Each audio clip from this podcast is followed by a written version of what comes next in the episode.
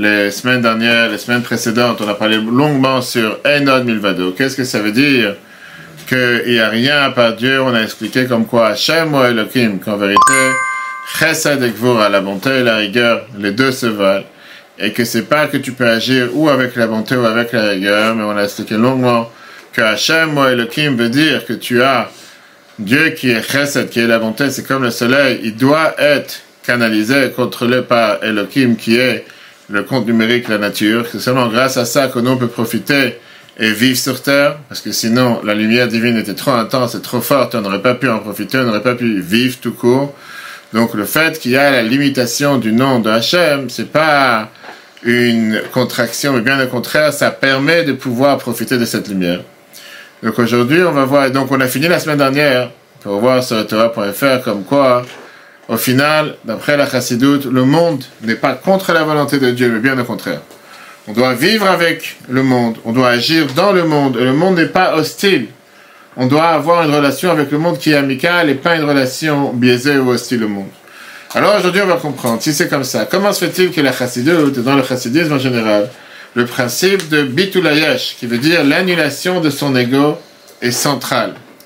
Dans le chassidisme, contrairement à ce que peut-être certaines autres écoles ont ou euh, propagent la chassidoute, elle, est énormément, elle met un accent énormément puissant, énormément fort sur le fait de ne pas gonfler son ego. Pas seulement ne pas gonfler son ego, mais de toujours se dégonfler. Qui veut dire, plus tu t'effaces face à la volonté de Dieu, plus tu peux agir. Et c'est exactement le message de la lumière de Hanouka, qu'une seule bougie, une seule lumière peut agir et faire énormément, repousser énormément d'obscurité. On a commencé la série de Shara Yichud Vaimuna avec deux histoires. Pourquoi voyager à Mezrich On l'a vu la semaine dernière, peut-être qui se lève, le jour de la libération des prisons d'Elmo Azaken. Et justement, le doute qu'il avait au départ, quelle valeur ajoutait le Ramon la Chassidut? Et on a fini avec une autre histoire. On va voir aujourd'hui une autre histoire qui nous rapporte une autre valeur que la Chassidut amène à chacun d'entre nous. C'était très tard la nuit, et dans la maison de Rabbi Aaron de Karlin, un élève de la Chassidut, un élève du Magui de Mezrich, qui était l'élève du Baal Shem il a entendu quelqu'un qui tape à la porte. Comme on tape en ce moment dans les portes de nos frères et sœurs en pour allumer les bougies tous les soirs. Le Magui de Mezrich lui demande qui est là-bas? Et l'autre il répond c'est moi. Annie, c'est moi. Rabbi Aaron de Karlin, il ouvre pas la porte. Après quelques minutes, il entend qu'on tape encore une fois à la porte. Et là, le tzaddik, il demande encore une fois. Rabbi Aaron de Karlin lui demande qui se trouve là-bas? Et l'autre il répond c'est moi. Rabbi de Kalin, il dit, c'est qui moi? Qui est ce moi? Et là, la, la, personne a dit, je suis David Ben Yaakov. Peu importe, je suis telle personne. Je suis ton ami, on a appris à l'école ensemble, on a appris ensemble chez le Maguide. Et je viens de revenir du Maguide. Et je reviens de là-bas. Rabbi Aaron de Kalin, il répond à son ami derrière la porte en lui disant comme ça. Si ta réponse, elle est, c'est moi, ça veut dire que tu n'as pas encore intériorisé, tu n'as pas encore euh, digéré ce que tu as appris chez le Maguide ça vaut la peine que tu retournes chez le Maguide et essaie d'intérioriser, essaie de comprendre réellement ce qu'il t'a enseigné. La personne, il a remercié, il est reparti chez le Maguide pour travailler sur l'effacement de ce moi de son ego. C'est l'histoire qu'il a racontée. La question, elle est pourquoi effacer son ego et pourquoi effacer son je, son moi? Pourquoi dans la chassidoute, il n'y a pas de je? J'ai envie, je veux, j'aime Dieu. Même, même dire c'est moi qui aime Dieu, dans la chassidoute, c'est appelé le concept Yesh Misherev. Il y a quelqu'un qui aime, on a vu ça dans le passé, on peut voir dans les cours de Tania sur Torah.fr, comme quoi un dit qu'il n'y a pas son propre existence. C'est moi qui aime Dieu, il n'y a pas de moi. Toute son identité, c'est de vouloir servir Dieu. Bien sûr, c'est pas le niveau de chacun d'entre nous, parce qu'on a tous notre ego, et on veut tous vouloir avoir une certaine reconnaissance. Aujourd'hui, j'ai bien prié, aujourd'hui, j'ai bien mis les filines, aujourd'hui, j'ai donné beaucoup de tzaka, j'ai fait quelque chose, et je vais avoir une reconnaissance. Euh, et donc aujourd'hui, on va voir on va terminer, si on peut dire, la première moitié des chapitres de qui sont les premiers six chapitres, on espère qu'on pourra terminer aujourd'hui, qui vient donner ce résumé, qui vient, euh, si on peut dire, euh, récapituler tout ce qu'on a vu jusqu'à présent dans ce mot de Hachem ou Elohim. Qu'est-ce que ça veut dire quand on dit Einod Milvado? Il n'y a rien d'autre à part Dieu. Le mot Od. Que le mot Od, a priori, il est en plus. On aurait pu dire Ein Milvado. On a expliqué que Dieu fait vivre le monde avec une abondance instantanée chaque instant. Et c'est comme ça que la planète elle vit grâce aux paroles de Dieu. Grâce au Shemava et le tétragramme, grâce au nom de Dieu. Sauf que cette abondance divine, elle se cache à travers les, voies de la nature, par les Shem on a expliqué justement quelle est cette union qu'il y a, d'après la de cette union, l'unité de Dieu.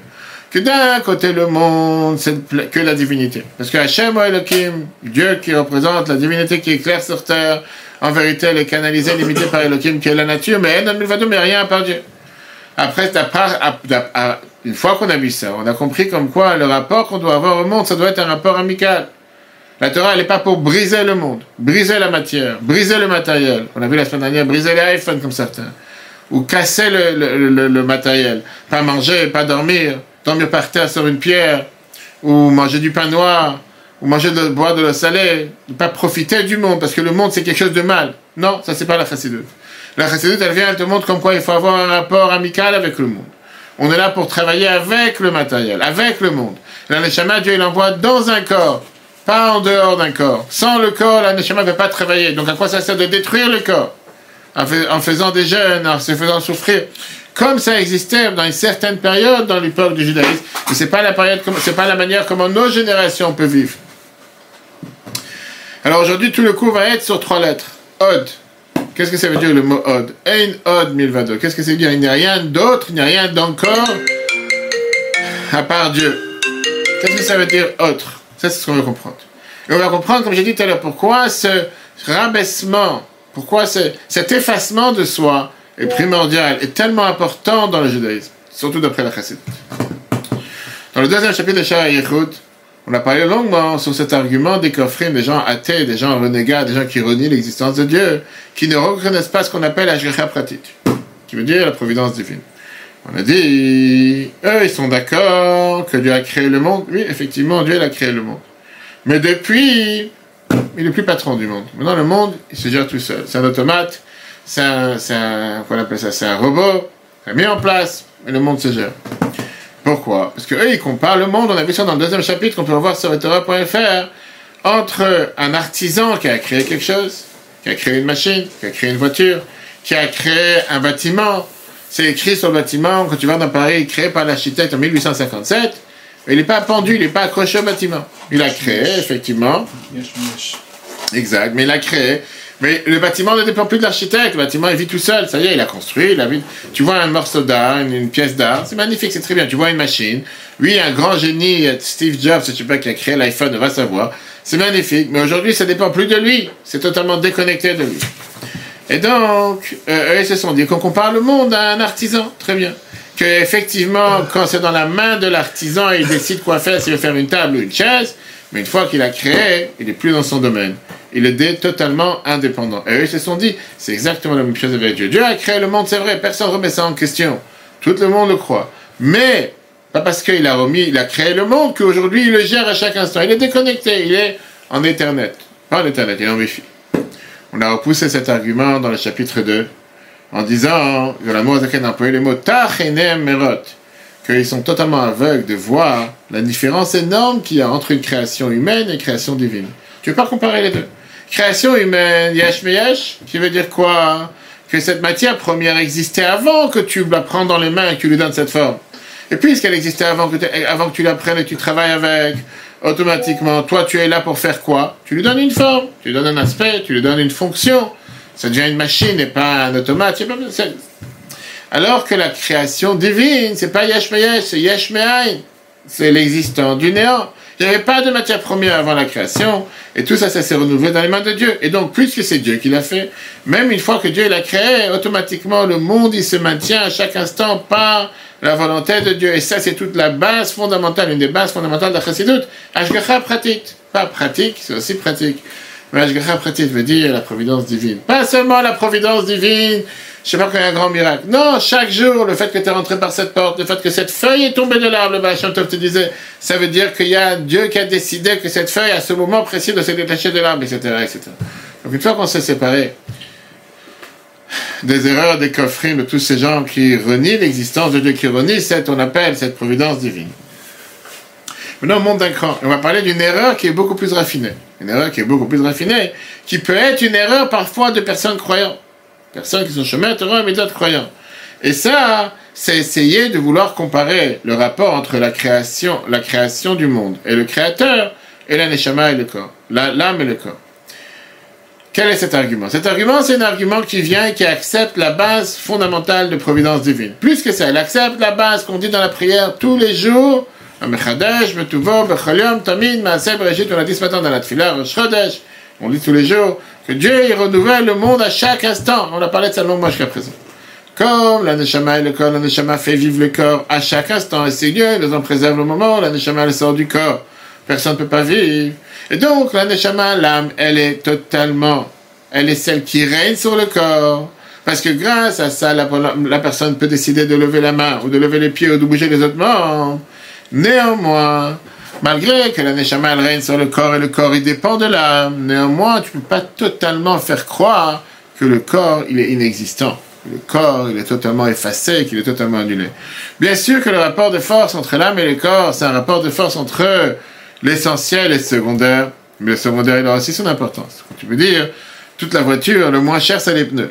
Bien sûr, c'est pas le moteur, c'est pas, je sais pas quoi d'autre, mais s'il n'y a pas de pneus, tu peux avoir la plus belle voiture, sans la voiture, elle n'avance pas. Donc, tu peux pas dire que les pneus, c'est plus essentiel. C'est ce qui coûte le moins cher. C'est ce qui peut se crever chaque, je sais pas, chaque jour, si tu vas sur des clous ou des pierres. C'est pas le plus important de la voiture. Néanmoins, tu peux pas considérer que c'est inexistant. J'ai pas besoin de pneus. J'ai besoin de pneus, je peux faire ce que j'ai envie sans pneus. Qu'est-ce que tu dans la tête? Si t'as pas les pneus, tu veux pas avancer. Pareil avec le corps. Tu peux pas dire que la Neshama, elle règne elle dirige le corps. Elle est celle qui maîtrise le corps. Et que le corps, il a aucune importance. Le corps, il la preuve, elle est que Dieu nous en préserve. Quelqu'un qui est fatigué, quelqu'un qui est malade. La elle sert à rien. Tu peux rien faire. Tu peux pas prier, tu veux pas parler, tu veux pas faire des mitzvahs, tu peux rien faire. Et c'est pour ça que la Torah te dit effectivement que tu as le devoir de donner l'importance au corps. Tu as le devoir de ne pas négliger ton corps. Et Rambam t'écrit clairement, avant la Rambam t'écrit clairement que faire attention à son corps, midarke avodat Hashem, ça fait partie du service de Dieu. C'est quelqu'un qui n'entretient pas son corps, quelqu'un qui ne fait pas attention à sa santé, il ne pourra pas servir Dieu. Est-ce que tu peux avoir la meilleure neshama sur toi Tu ne pourras rien faire. Et donc la neshama doit se, se considérer avec le corps et c'est pas seulement le corps qui doit se considérer avec son âme. Si un neshama ne se considère pas avec le corps, par exemple, elle va pas donner au corps tout ce qu'il a besoin. Rapidement, le corps va lui rappeler, tu sais quoi? Moi aussi j'existe. Et les problèmes, les maladies et les, mal, les, les, les, souffrances vont arriver qui vont ne pas laisser la neshama s'exprimer. Par exemple, si la neshama dit au corps, maintenant il faut prier 20 heures. Maintenant il faut apprendre pendant 20 heures. Maintenant il faut pas manger pendant 20 heures. Ça va pas tenir. Mais alors que ça a gagné Le Neshama ne pourra plus rien faire. Et ça, ça s'exprime régulièrement quand il y a cette tension entre le Neshama et le corps. Le Neshama, elle tire vers un côté, vers le spirituel, vers la. Le corps tire vers un autre côté, qui est le matériel et tout ce qui est la survie. Et la personne qui est au milieu est parfois déchirée entre les deux. À quoi donner la plus d'importance Mon corps et mon âme. Je fais ce que l'âme elle veut, je fais ce que le corps il veut. Et c'est le combat quotidien entre l'âme animale et l'âme divine. Est-ce que je dois faire ce que le corps il veut ou est-ce que je dois faire ce que l'âme elle veut? Est-ce que je fais ce que j'ai envie je fais ce que Dieu a envie. Tu me dis, mais pourquoi ça doit être un conflit? Pas forcément ça doit être un conflit. Parfois c'est pas un conflit. Mais parfois c'est lui un conflit. Je suis fatigué, est-ce que je dois prier aujourd'hui? Je suis fatigué, est-ce que j'apprends aujourd'hui? Je suis fatigué, est-ce que je mets les filets aujourd'hui Il fait froid, est-ce que je dois aller à la... Peu importe. Mille, mille exemples qu'on peut avoir dans la vie de tous les jours. On pourrait avoir le même argument entre le Créateur et la création du monde. C'est vrai que Dieu dirige la planète. Et c'est vrai que la création du monde dépend de Dieu à chaque instant. Mais tu peux pas dire, d'après cet argument, qu'on était dans un argument raffiné, mais qui est erroné, on va voir tout de suite pourquoi, que la création du monde n'a pas sa place. Elle a aussi une place. C'est vrai qu'elle est secondaire, elle a aucune importance par rapport à Dieu. Mais tu peux pas dire qu'elle vaut rien. Pourquoi? On a vu la dernière fois. S'il n'y a pas de monde, en Bloam, on dit ça Rosh Hashanah. Pourquoi Dieu veut qu'on le nomme et qu'on le fasse couronner à nouveau chaque, chaque, chaque nouvelle année, chaque Rosh Parce que s'il n'y a pas de monde, s'il n'y a pas de création du monde, s'il n'y a pas de peuple juif, s'il n'y a pas quelqu'un pour servir Dieu, à quoi tu sers Je veux dire, Dieu n'a pas besoin de nous. Effectivement, il n'a pas besoin de nous. Mais au, final, l'argument que Moshe a donné aux anges, Kloum est-ce que vous avez un mauvais penchant? Vous avez un père et une mère pour faire kibbutz Avaim. Est-ce que Massa au matin, est-ce que vous faites du commerce pour faire tout le lois de la Torah? C'est pour qui? C'est pas pour l'anchama. L'anchama ne vaut rien. S'il n'y a pas le corps, s'il n'y a pas l'humain, alors oui, il est secondaire, oui, il n'est pas important, oui, il est moins important, mais il existe. Qu'est-ce que veut dire tout ça? Ça veut dire deux choses. Tout d'abord, que moi aussi j'existe. Le moi, le je, c'est aussi quelque chose. Oui, je crois dans la providence divine. Oui, je suis religieux, je suis pratiquant, je fais attention à chaque mitzvah, j'essaie de faire le maximum. Mais il y a aussi une importance à mes, à mes passions. Il y a aussi une importance à mes fantasmes. Il y a aussi une importance à mes désirs. Il y a aussi une importance à mes limites. Il y a aussi une importance à mes rêves. Il y a aussi une importance à mon honneur. Tu peux pas dire que je vaux rien. Tu peux pas dire que l'humain, zéro. Ferme ta bouche, t'as rien à dire. Fais ce que Dieu demande. J'ai le droit aussi d'exister, j'ai le droit aussi d'exprimer que là j'ai envie, là j'ai pas envie, là je peux, là je peux pas. Bien sûr que être humble, c'est une valeur importante dans le judaïsme tout court, pas forcément dans la chassidoute. Mais l'humilité a aussi une limite.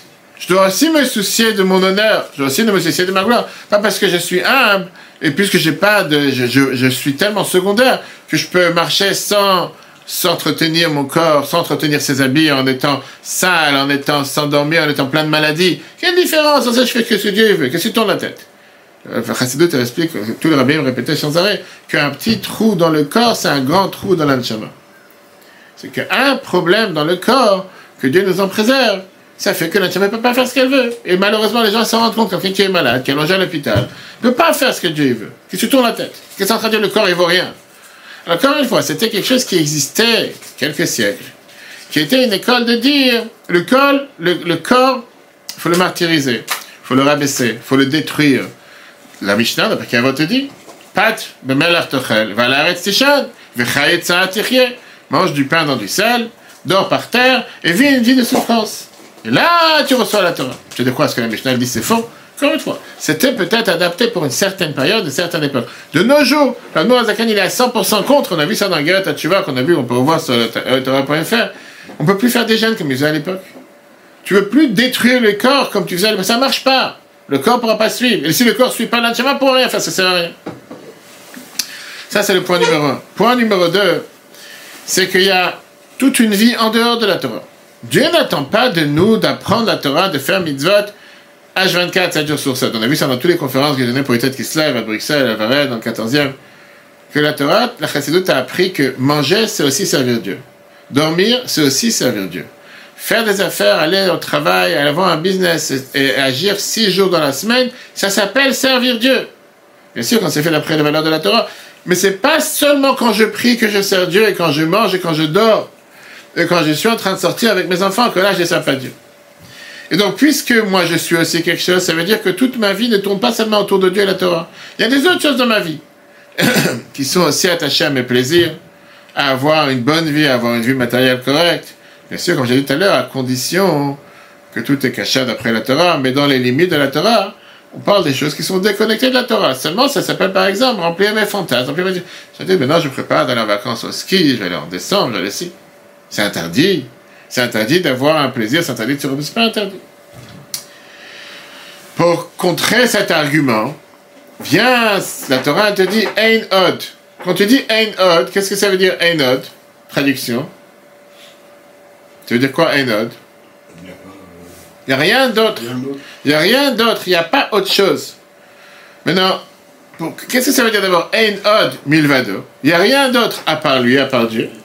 Et pourquoi on n'a pas dit seulement Ein Od tout court Il n'y a rien d'autre. Hachem Kim, Ein Od. Pourquoi tu dis tous les jours dans la tfila Ein Od Il n'y a rien à part Dieu. Il n'y a rien à part lui. Il n'y a rien d'autre. Qu'est-ce qu'il n'y a rien d'autre? Quand tu dis le mot Od, qui veut dire autre, ou un corps, quand tu dis à quelqu'un, quand tu vas à un restaurant, demande à quelqu'un, donne-moi, donne-moi un corps, ten odd, rajoute, etc. C'est-à-dire quelque chose que tu rajoutes sur l'essentiel. Et c'est comme si c'est secondaire. C'est-à-dire la chose essentielle, et après la chose essentielle, il y a encore autre chose, tu rajoutes encore autre chose, c'est secondaire. Il y a quelqu'un qui une fois participait dans les fabriques de Rabbi, dans les réunions chassidiques de Rabbi, qui avait tous les Shabbats et tous les jours, des milliers de personnes de Saint-Saint, il ne comprenait pas le Yiddish. Alors, on lui a demandé Qu'est-ce que tu as retenu? Tu étais ici 3, 4, 5 heures. Dans Shabbat, il n'y avait pas les haut-parleurs que tu pouvais avoir avec les traducteurs simultanés, etc. Il dit Qu'est-ce que tu as compris? Tu étais ici 4, 5 heures, à part les chansons, le Chaim. Rabbi parle, c'est qu'il y a beaucoup de mots que Rabbi disait en hébreu, en hébreu ashkenaz, qu'est-ce que tu as compris? Il a dit Écoute, une chose que j'ai pas arrêté d'entendre, que Rabbi répète sans arrêt, c'est Ve'od ve'u aïka. Dans la c'était toujours Ve'od et encore ve'u aïka, et ça c'est l'essentiel que Rabbi rajoutait à chaque fois, qu'à part tout ce qu'on vient de dire, l'essentiel c'est Maseu aïka, Maintenant, Chanukah, d'aller voir les Juifs, de propager la lumière. Ça veut dire que ça, c'est a priori le contraire de ce qu'on est en train de dire. Là-bas, voyez que ça veut dire que ça, c'est l'essentiel, c'est pas juste quelque chose qui est secondaire. Mais au final, pourquoi ça saute sans arrêt, la Gemara Kiddushin, page 6a, te dit une phrase, que quelqu'un peut marier une femme, pas seulement avec la phrase qu'on répète dans la, sous la choupa, quelle phrase que tout le monde dit sous la choupa, Areat, li mais tu peux dire n'importe quel autre mot qui voudrait dire le même sens. Par exemple, la Gemara te dit, tu peux dire Areat Harufati. Harufati qui vient aussi du mot comme si tu es encore une fois connecté à moi. Tu es ma femme, elle apprend ça de la phrase qui est écrite par rapport à une. Ou bien elle te dit Yehuda, dans la contrée de Judée, on appelait une aroussa, une fiancée Harufa. Ça veut dire que là-bas, ça voulait dire le même mot que Mekudachet. Viens l'Agmara, te demande la fameuse question Yehuda ve'od likra, est-ce que j'ai besoin d'avoir une preuve de ce qui se passait dans Judée? En plus du verset qui est écrit dans la Torah que j'en ai à de ce qui se comportait à Judée La Torah te dit que tu peux le faire. C'est-à-dire que le verset de la Torah, c'est la meilleure source qu'on a, et j'ai pas besoin d'avoir un renfort de ce qui se passait dans une coutume, même si. Qu'est-ce qu'on voit ici Que Yehuda likra, c'est j'ai pas besoin d'avoir quelque chose de secondaire. C'est-à-dire que le mot ve'od, en général, quand on l'emploie, c'est pour te dire que j'ai pas besoin de rajouter autre chose. En hébreu, tu vas dans un restaurant, tu dis ce que tu veux de tosafot. Tu veux mettre dans la pizza, tu vas rajouter des olives ou des champignons, c'est en plus. Tu rajoutes autre chose. Ce qui est la base, et dessus, tu rajoutes autre chose. C'est pareil par rapport au corps de l'humain, par rapport à l'anshama. David Ameler, le roi David avait l'habitude de dire Hashem, on dit ça tous les matins dans la tfila, dans les psuké des Imra. Alala Hashem bechayai, azamra beodi. Qui veut dire je vais donner des louanges à Dieu dans ma vie, je vais donner, je vais chanter pour Dieu, Béodi. Qu'est-ce que ça veut dire le mot Od, encore une fois, Quelle différence? Entre les deux, premiers, les deux moitiés du verset Pourquoi au départ il dit à Zambra, l'Elokai, Alela Hashem Bechayai, il a le mot Hashem qui est le premier nom, qui est Chesed, qui est illimité, etc. Et après il dit, Azambra l'Elokai Béodi. Il parle des mots Elohim. Quelle différence entre les deux? Viens Rashi, Rashi te dit qu'on te répète exactement la même chose. Seulement, Beodi, ça veut dire Beod Anichai. C'est comme Bechayai. Ça, c'est Rashi. Il dit qu'en vérité, David répète la même chose. Viens là, dit non, monsieur. Il y a ici deux sens totalement profonds. Il n'y a pas de répétition dans ce verset. Chayai, quand j'ai dit la Hashem Bechayai, dans ma vie, ça c'est l'anshama. La vie, l'anshama, c'est la vie du corps. Beodi, il fait, fait allusion au corps, qui parle que le corps c'est Od. Le corps, il est secondaire à l'anshama. Oui, il est important, mais il est secondaire à l'anshama. L'anshama vient refléter cette émanation divine, ce dévoilement de Dieu qui vient du nom de Hava et du nom de Dieu. Le corps, il cache sur l'anshama, la divinité. Ça vient du Shem Elohim, du nom qui représente la nature. Et ça, c'est ce que David Amelech dit dans sa phrase. Allela Hashem Bechayai. Qui veut dire, l'aneshama, il est là pour Kol l'aneshama. On dit tout le matin dans la tfila, Kol l'aneshama, Te'alel, Yudke, le nom de Dieu, encore une fois. Parce que l'aneshama, elle vient de Dieu. L'aneshama, elle est limitée, elle est là pour donner des louanges à Dieu. Après, continue en te disant, mais en vérité, Azamra le dit, ça, ça veut dire pouvoir influencer que le corps aussi, le Kai qui représente le mot Elohim, qui est la nature, représente Beodi qui est ce qui est le surplus, qui est secondaire à l'Anshama. Lui aussi vient de reconnaître Dieu, lui aussi vient de remercier Dieu, pas seulement l'Anshama. Maintenant, on comprend pourquoi la Torah te dit Einot, Einot 1022. Quel rapport il y a entre le Créateur et la création du monde? C'est pas comme l'Anshama et le corps. Parce qu'en réalité, la création du monde, elle est totalement néant, elle est totalement inexistante face à Dieu. Elle n'a aucun moyen d'exister sans Dieu, même pas en étant secondaire. Pourquoi? Ça, c'est la raison pourquoi on a mentionné tout à l'heure dans le chapitre 2, par rapport au Tana des Kofrim, l'argument de tous ceux qui sont les renégats, ou tous ceux qui sont totalement euh, pas athées, qui, l'existence même de Dieu et la providence divine. On a vu la différence qu'il y a entre Yesh et Yesh dire la différence si tu crées quelque chose du quelque chose ou quelque chose du néant. La Neshama, elle n'est pas en train de créer le corps, mais Aïn Yesh. La Neshama, elle ne crée pas le corps de néant à l'existant. Le corps, il existe aussi sans la Neshama. C'est Dieu qui l'a créé. Le corps, lui, de son côté, c'est un Yesh, c'est inexistant par rapport à l'Anshama, malgré qu'il dépend de l'Anshama. Alors que Dieu, tout à fait le contraire. Dieu, il crée le monde à chaque instant existant du néant. Et c'est pour ça que le monde, il est totalement aïn, il est totalement inexistant par rapport à Dieu, qu'on va expliquer tout de suite. Le chiffre 1. Mais la reine, maintenant, on comprend pourquoi la terre et tout ce qu'il y a sous la terre, tout ce qu'il y a dans ce monde, M1 et FS Mamash, ils sont totalement néants et zéro inexistant. Le Gaber Kadesh Baruch par rapport à Dieu. Et Nanikrot, Beshem Klal, ils sont même pas appelés avec un nom. Comment on les appelle? On les appelle avec quoi? Beshem Od. On dit Ein Od, pas autre chose, qui est secondaire chez la Chantafel, qui veut dire quelque chose de totalement secondaire. Comme le on a vu l'histoire dans la Gemara. Elle amène une histoire quoi? J'ai besoin d'avoir une histoire comme si en plus du verset. Le verset c'est l'essentiel. C'est pas parce qu'il y a une coutume se passe dans la contrée de Judée? Comment ils appelaient une femme, etc. Que pour ça on a besoin d'avoir une deuxième preuve. Ou que gouffre comme le corps. Sheutafel, l'anshama qui est totalement secondaire à l'âme, et la vitalité qui est à l'intérieur du corps. Et ça, c'est ça qui est écrit quand David Amelech dit dans les psaumes, qu'on dit tous les matins. Allah Hashem bechayai, azamra, beodi. Ah, on a vu que ce que Rashi dit, que c'est apparemment un doublon. Viens la noix, et tu dis non, c'est deux choses différentes. La vie, elle découle, elle vient de où? Mishemavai, du nom de Dieu. Ça, c'est Allah Hashem bechayai. David Amelech te dit pas par rapport à l'anshama. Je vis grâce à l'anshama. Ve'ahod, où gouf atafel. Et le hod qui est en vérité le corps qui est secondaire, lui vient du Shem Elohim, du nom de Dieu. C'est pour ça que te dit, ah là là, Hashem Bechaya, je donnais des louanges à Dieu, mais Shema donne des louanges à Dieu, ça en parle de ce qui est l'essentiel. Tu vas aussi avoir un impact, tu vas aussi avoir une influence sur le corps qui vient du Shem Elohim, que lui aussi veut donner des louanges à Dieu. Pourquoi? Je dis, c'est très simple. Le fils, Shaneshama, Einameava Agouf Maene. Shaneshama ne crée pas le corps du néant à l'existant. Le corps est l'existant, l'Anshama, c'est pas l'Anshama qui crée le corps. Par contre, quand tu parles de Dieu, mais Havet Akol lui fait créer tout, mais et Yesh, du néant à l'existant. Et c'est pour ça que Akol Batel Bimtiut, tout est totalement annulé pour lui. Inexistant face à Dieu que Mor Hashemesh, comme on a vu déjà dans la semaine, précédentes.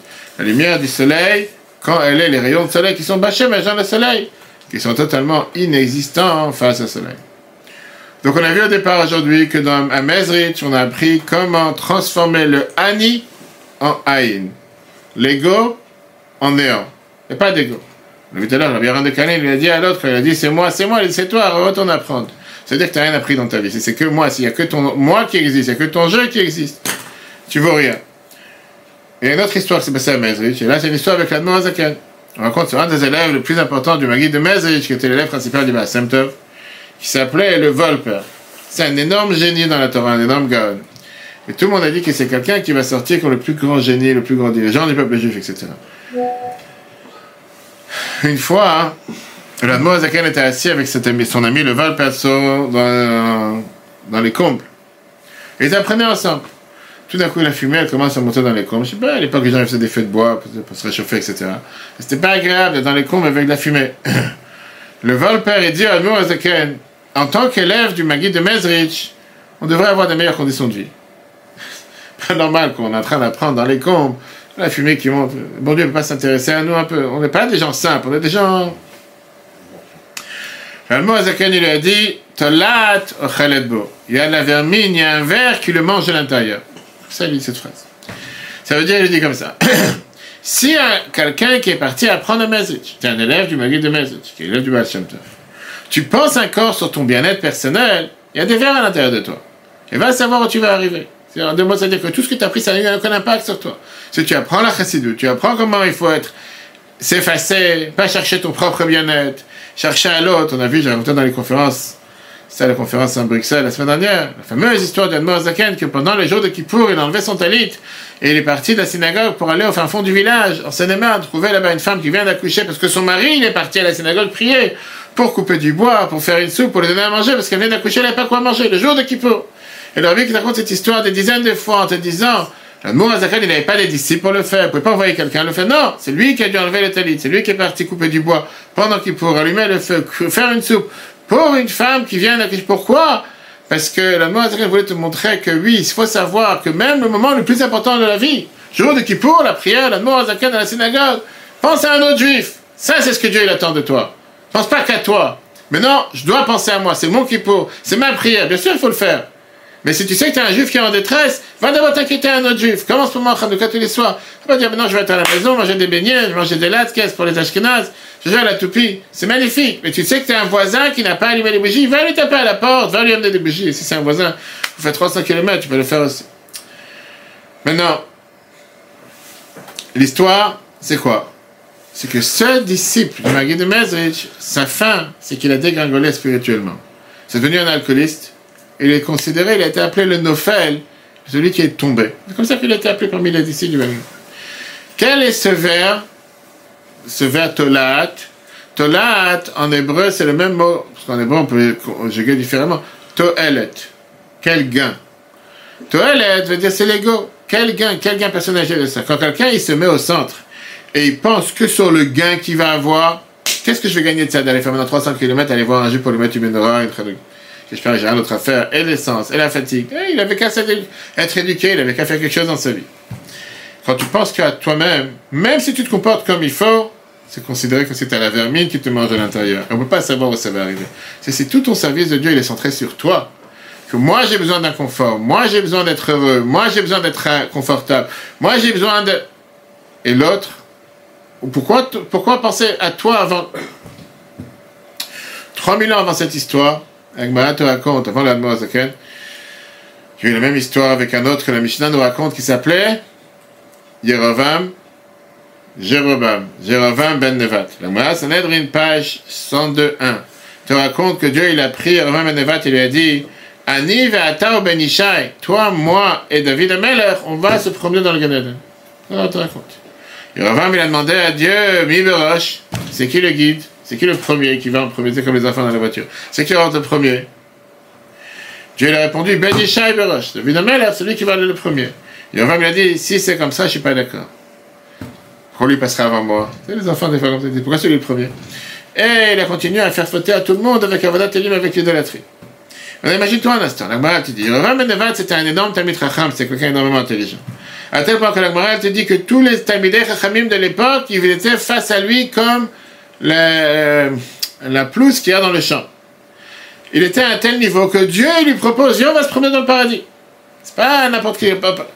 Et Dieu lui propose que Yoravam, David Amel et Khedi, ils seront ensemble dans le Gan On parle de quelqu'un qui est tellement élevé mais comme il avait cette latte, il avait cet égo, il avait cet orgueil, il avait ce sentiment de si déjà, alors moi, je dois être le premier, il était quoi Laisse tomber, il d'autodétruire. On sait très bien ce que la Mishnah te dit, que le plus pire des gens, c'était Yeravam Ben. Pourquoi? Parce que Chata averti Arabim. Parce que pas seulement il a fauté, mais il a fait fauter les autres. Quelqu'un qui faute tout seul, nous, tu sais quoi, reste dans ton coin. Tu veux, tu être alcoolique, tout seul dans ton coin, vider tes bouteilles, vide tes bouteilles, laisse-toi tranquille. Mais quelqu'un qui fait fauter les autres, ça c'est quelque chose qui est le plus pire. Si Dieu veut la semaine prochaine, la semaine d'après, on verra. Pourquoi vraiment? Pourquoi on ne peut pas comparer la Neshama et le corps avec le Créateur et la création? Pourquoi on a dit que la Neshama, c'est pas elle qui crée le corps, mais un aïe général existant? Alors qu'on a dit tout à l'heure que tout le corps existe grâce à l'Anshama. Oui, c'est vrai, c'est pas l'Anshama qui a créé le corps. Mais au final, sans l'Anshama, le corps ne peut pas exister.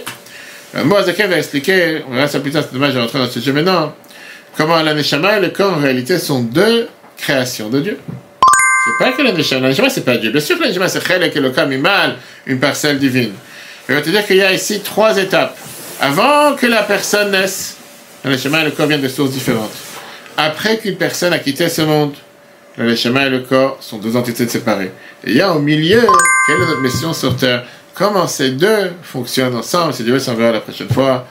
Ça Chodesh Tevet, Chodesh Tov, Chanukah Samer, qu'on entend des bonnes nouvelles de nos frères et sœurs en Israël, et que des bonnes nouvelles pour les soldats qui reviennent en bonne santé, les otages qui soient libérés en bonne santé, les, tous les malades qui soient euh, guéris, que ce, mois de Tevet, c'est un mois, de délivrance, avec la joie et la lumière de Chanukah qui continue à jaillir et illuminer tous. N'oubliez pas d'allumer aujourd'hui ce soir 7 bougies, demain soir 8 bougies.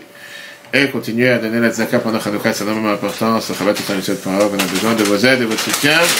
Et surtout, le cours en replay sur Très bonne journée à tous, à la semaine prochaine.